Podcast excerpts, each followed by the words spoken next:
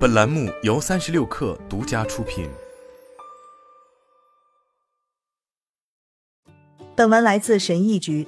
Snoo J 是一名 YouTuber，在视频中，他向富裕地区的百万富翁询问他们是如何致富的。无论是在满是游艇的港口，还是在停满兰博基尼的车展上，或者只是在富裕的社区，他都会走到人们面前，询问他们挣多少钱，以及他们是如何达到今天的成就的。然而，他问的最重要的问题总是最后一个：你对那些想在经济上获得成功的人有什么建议吗？我发现这个问题的答案对企业家来说很有启发，因为每个人都有不同的故事，用不同的方式赚钱，也有针对他们旅程的智慧之言。在公司晋升是致富的一种方式，无论你在哪个行业工作，致富的方式都是一样的。而那些独立创业并最终赚到数百万美元的人，却遵循着各自不同的道路。我还喜欢的一点是，Snow J 会询问出生在不同时期的人，二十多岁的人、退休的人。五十岁的首席执行官，当谈到经济独立时，他们展示了各种可能性。这提醒我们，改变生活永远都不晚。带着这样的想法，我看了几乎所有 Snow J 对百万富翁的采访，并记下了他们给出的每一条建议。在这篇文章中，我将介绍自己收集到的最好的建议，以及我自己对他们的见解。一，去你想住的社区。，SnooJ 采访了马里奥·阿里松，他是一名企业主和励志演说家。在简短的采访后，SnooJ 与马里奥一拍即合，两人做了一个更长的家庭采访视频。这个社区很棒，马里奥的房子是这个街区最大的。他说自己现在每月能挣一百万美元，但以前不是这样的。我记得自己当时很穷。这是给每个人的建议：去你想住的社区，再次获得灵感，重新记起你为什么开始。我记得我开车经过这个社区时，心想有一天我要住在这里。现在我们有了这里最大的房子，这太爽了。马里奥提醒我们，不能只是坐下来等待事情发生，试图在脑海中想象一座豪宅。我拼了命的工作，你必须行动，知道自己想要什么，然后去追求它。我记得看过德雷克的一次采访，他说他年轻时也做过同样的事情，那时他还不出名。放学后，他会开着自己的旧车去接女孩们，带她们去多伦多最富有的社区 Bridal Path。他们会开车四处转转，看看房子。他会告诉他们，总有一天我要住在这里。女孩们可能会笑着天真地点头，但并不把他当回事。二零二零年，德雷克耗资一亿美元的豪宅终于在那个社区完工了。把自己想象成一个成功的人，并寻求灵感是成功的关键。想象自己未来在富人区的房子，可以是一个很好的方法，只要你记得要付出努力。二。不要贪图快钱，不要指望赚快钱，那是不存在的。你必须努力工作。年轻一代的问题在于，他们现在就想赚大钱。有些人成功了，但最好是从扎实努力的工作开始。致富是一段旅程，这是一个六十多岁的人的给出的建议。他曾经在批发业务中每年赚五十多万美元。当然，他不是一开始就这样，所以他的第一条建议是慢慢来。记住，持之以恒是有好处的。抖音和 Instagram 在他二三十岁的时候还没有，那时候可能更容易集中注意力。在我们生活的世界里，很多技术都是为了让我们失去注意力和浪费时间，他们需要我们的眼球来赚钱。毫无疑问，赚快钱只是一种幻想，特别是在这个信息快速传播的时代，我们被各种成功人士的形象所轰炸，很容易认为任何人都可以一夜之间成为百万富翁。但事实是。第一，只有百分之零点零零零一的人成功了。如果一夜之间成功了，那都是运气使然。如果你想在生活中有所成就，记住，运气可能有，但不要依赖它。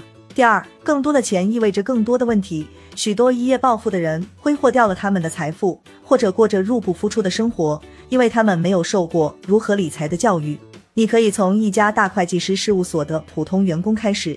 每年赚十万美元，经过十年或二十年的努力，每年赚到五十万美元或一百万美元。这需要时间，但这是一种可靠的成功方式。你甚至不需要走开公司的道路，有一百万种不同的方式来赚一百万美元。但请记住，努力工作总是等式的一部分。三，赚一百万美元很容易，但要留住它就难了。我有一家销售公司，已经做了三十五年了。我在一九九七年赚了第一个一百万美元，一九九八年亏了，反反复复了五次。没有人教过我如何赚一百万美元，但是，一旦你学会了如何赚一百万美元，就总是可以做到的。但你没有学会如何留住钱。一旦你赚了钱，就变成了一个金库，衡量你的标准是存了多少钱，而不是花了多少钱。如果你仔细想想，从数学上来说，通过销售和营销赚一百万美元并不难。以下是一些建议：创建一家年收入二十万美元的公司，并以五倍的估值出售，向一千个人销售价值一千美元的产品或服务，将价值一百美元的东西卖给一万人。从一千万美元的销售额中抽取百分之十的佣金。假设你选择清单上的第一个选项，准备创建一家公司，要开始向人们销售，可能需要很多工作。你必须创建自己的公司，想出一个商业计划，也许还得创建一个网站。这些可能很有挑战性，但也不是不可能。一旦机器运转良好，你的营销方法正确，就可以很快获得二十万美元的收入。或者假设你采取最后一种选择。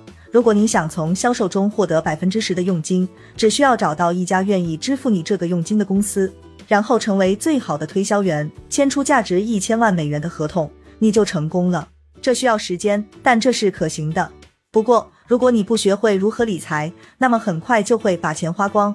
一百万美元能让你得到一所好房子或者一辆好车，就是这样。学会如何让钱生钱，是变得富有的关键。有钱人挣钱并消费，大富翁存钱并投资。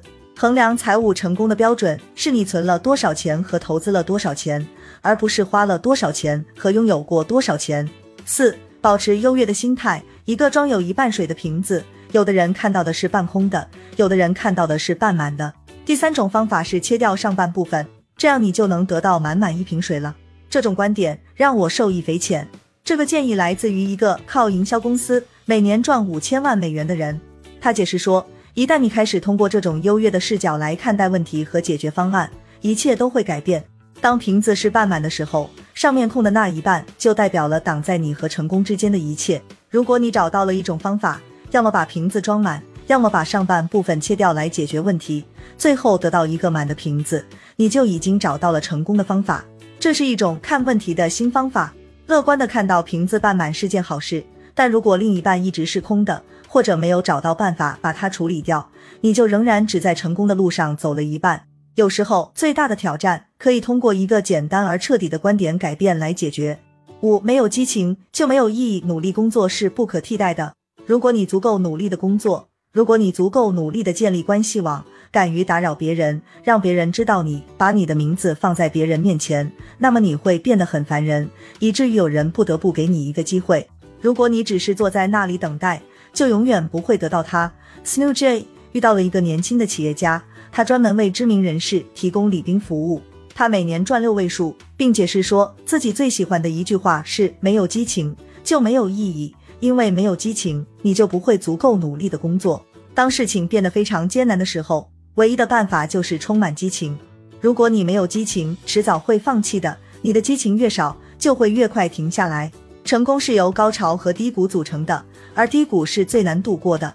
激情可以帮助你提醒自己为什么开始，你要去哪里，也能让你清楚的知道接下来该怎么做才能摆脱混乱。是的，没有激情你也可以表现得很好，只要有良好的职业道德，你就可以走得很远。但如果你没有激情，你就永远不会真正成功。金钱不应该是最终目标，而是成功的副产品。定义你的不是你赚了多少钱，而是你用赚到的钱做了什么。在你的人生旅途中，你周围的人以及你留下的遗产。